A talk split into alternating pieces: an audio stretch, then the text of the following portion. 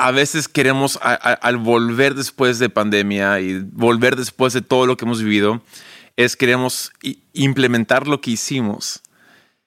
Y a veces decimos, ¿sabes qué? Lo que estoy haciendo no funciona. Voy a revertir a lo que hacía antes. Pues, entonces, no solamente volvemos a lo que hacíamos pre-pandemia, pero volvemos a lo, a, lo que hacíamos hace 20 años, hace, hace 15, 10 años. Y eso tampoco no es. No, recuerda en negocio, un empresario, si haces negocio hoy con métodos de ayer, mañana no tienes negocio.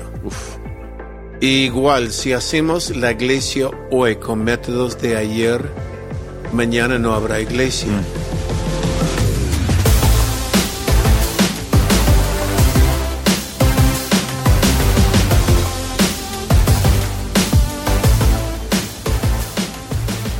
Hey, ¿qué tal? Y bienvenidos al Haciendo Iglesia Podcast. Acá estamos con mi padre, Pastor Robert, y un nuevo año. 2023.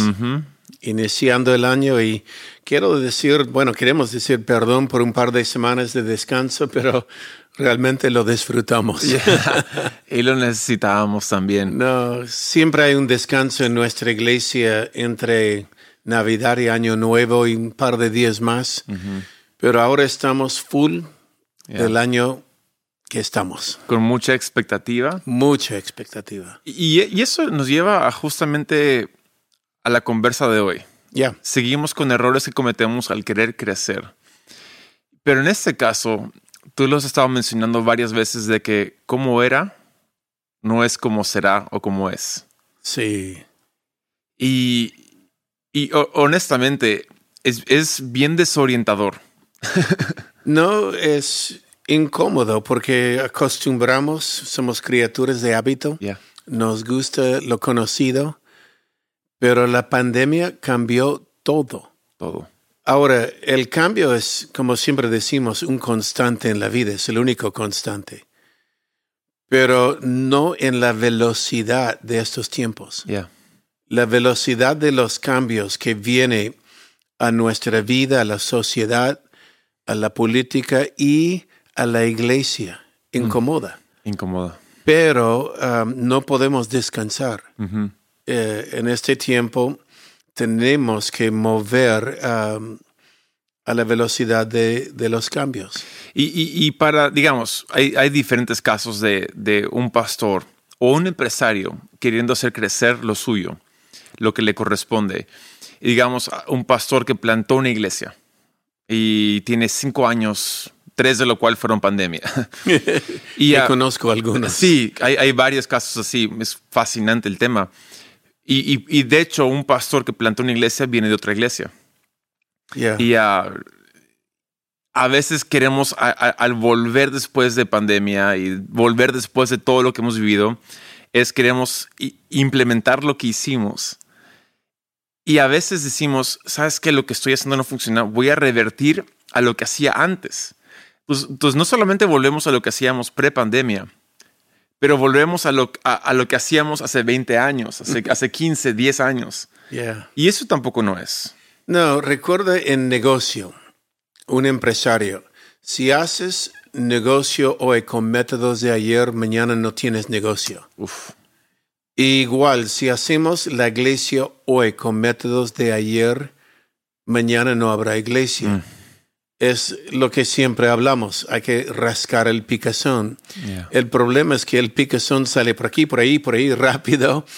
Y, um, pero igual al rascarlo, encontramos la necesidad de este momento. Y el mundo hoy día Ah, hay las necesidades de hoy son diferentes de prepandemia. La iglesia de hoy es más ágil y más virtual. Sí. Um, de lo cual podemos aprovechar de lo virtual. Eh, un ejemplo es uh, toda la publicidad de una iglesia no tiene que ser dado ahora en la plataforma, puede hacer en redes sociales. Um, y puede hacer en redes sociales también una puerta de ingreso a lo que es presencial. Porque la mayoría de los que visitan la iglesia hoy visita tu página web primero, o tu Instagram, o tu Facebook. Sí.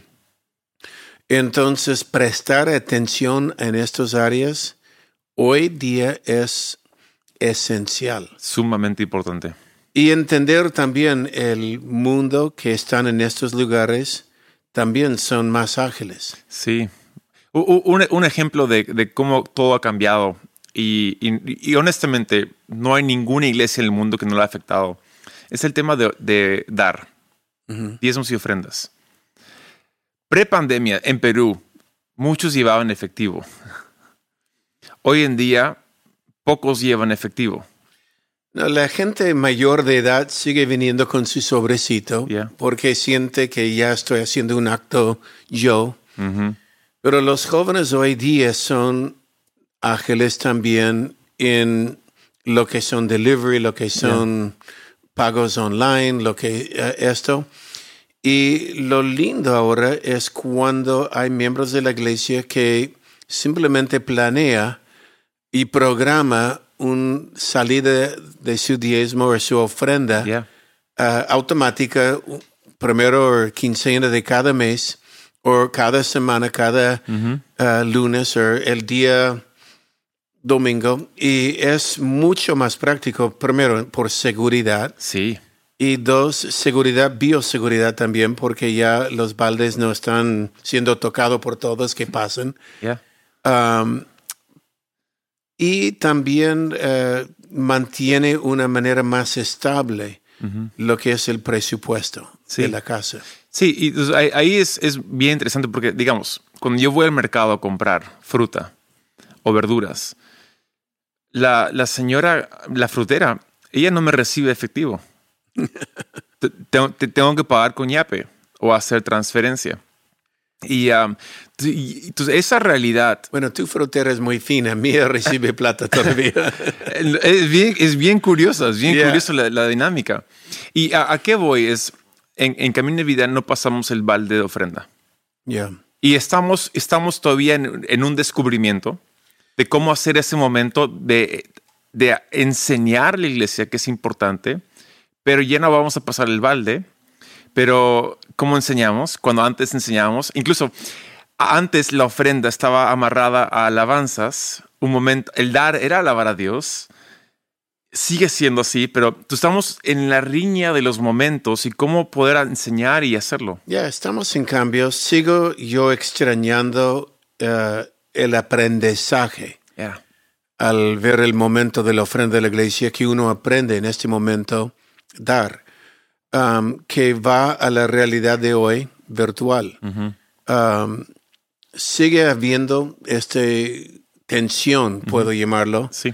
Um, porque es bueno que personas aprenden, como hemos estado enseñando últimamente en la iglesia, nada prueba la fe más de una persona que el dinero. El dinero es lo, donde vemos la prueba y la Biblia dice, sin fe es imposible agradar a Dios. Entonces, si nada prueba la fe como el dinero, eh, es parte de nuestra crecer en la fe. Ya.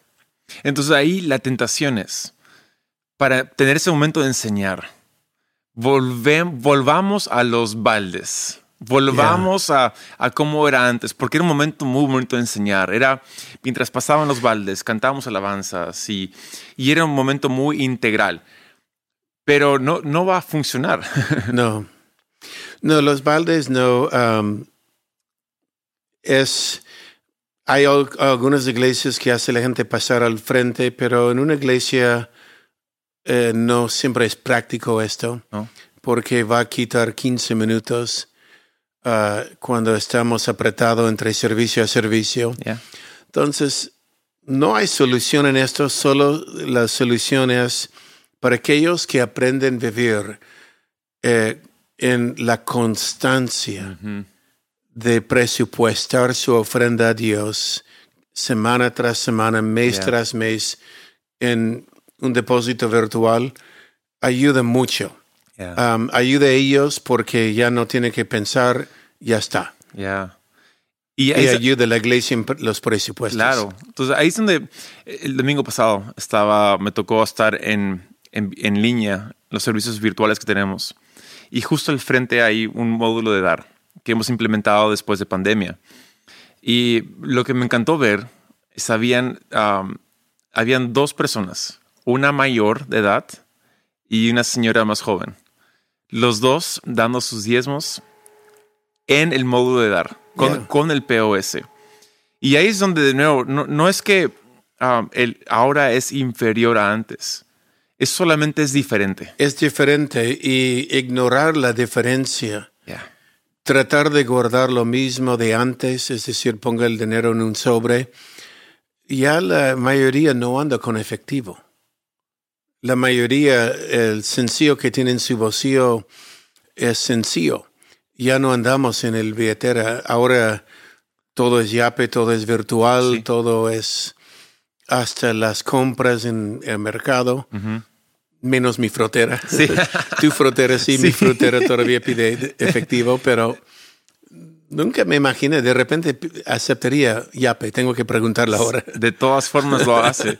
Y ahí es donde um, creo que me gusta la dirección de este episodio, porque lo que un, un problema tangible como esta, ya no, era, no es como era antes, ahora es diferente.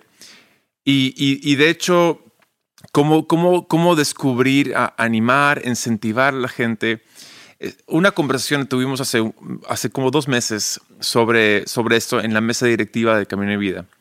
Salió el tema de que tú, tú dijiste, creo que es, la gente tiene que aprender a honrar a Dios con sus diezmos y ofrendas. Y yo una, una semana después te volví a preguntar, hey, al respecto, ¿para ti qué significa? Y tú me dijiste algo fascinante, lo cual sigo masticando. Dijiste, me levanté una mañana con un sentimiento en mi corazón, que no era un, tema de falta de honra a Dios. La gente está doliendo con sus finanzas. Esto no es un tema de falta de honra, es un tema de fe. ¿Puedes explicarnos un poco de eso? Porque lo que nos causa evaluar es la raíz del problema, ya no es el, lo que vemos. Sí, fe es creer Dios en su palabra.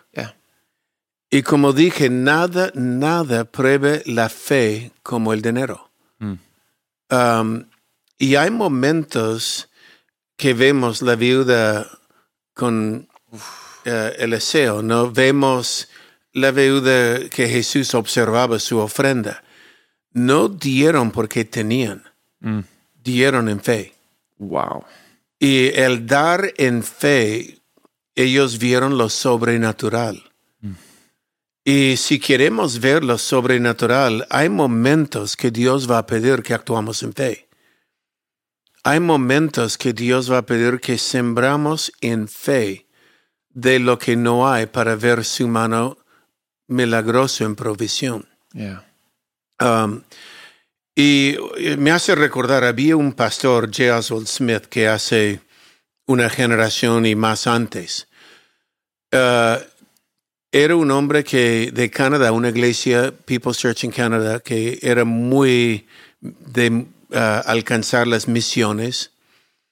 Y él hacía lo que se llamaba un pacto de fe. Ahora, este pacto de fe ya no veo en muchas iglesias, pero sigo en mi corazón el pacto de fe, el mensaje. Porque yo sigo haciendo este pacto de fe en mi vida personal. Mm.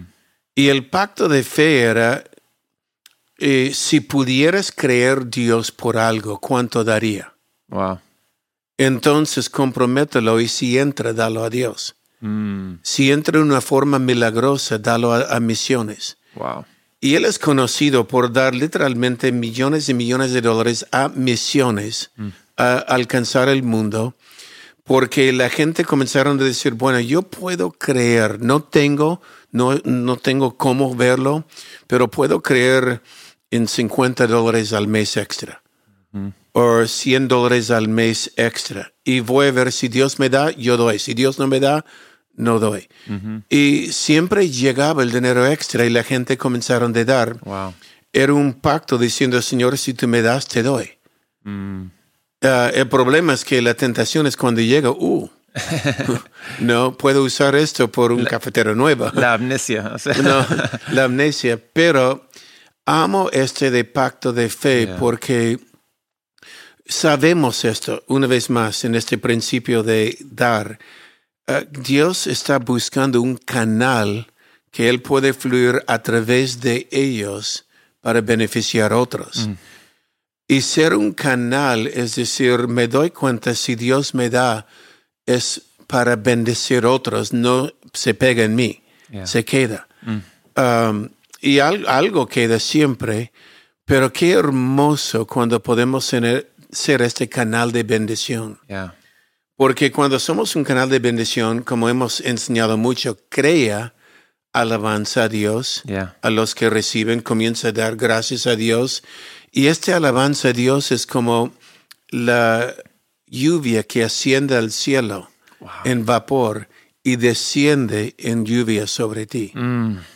Um, este alabanza a Dios, la gente nunca la vamos a ver este en lo natural, pero en lo espiritual, ellos agradecen a Dios y Dios sabe quién dio la ofrenda y sabe llover sobre ellos más.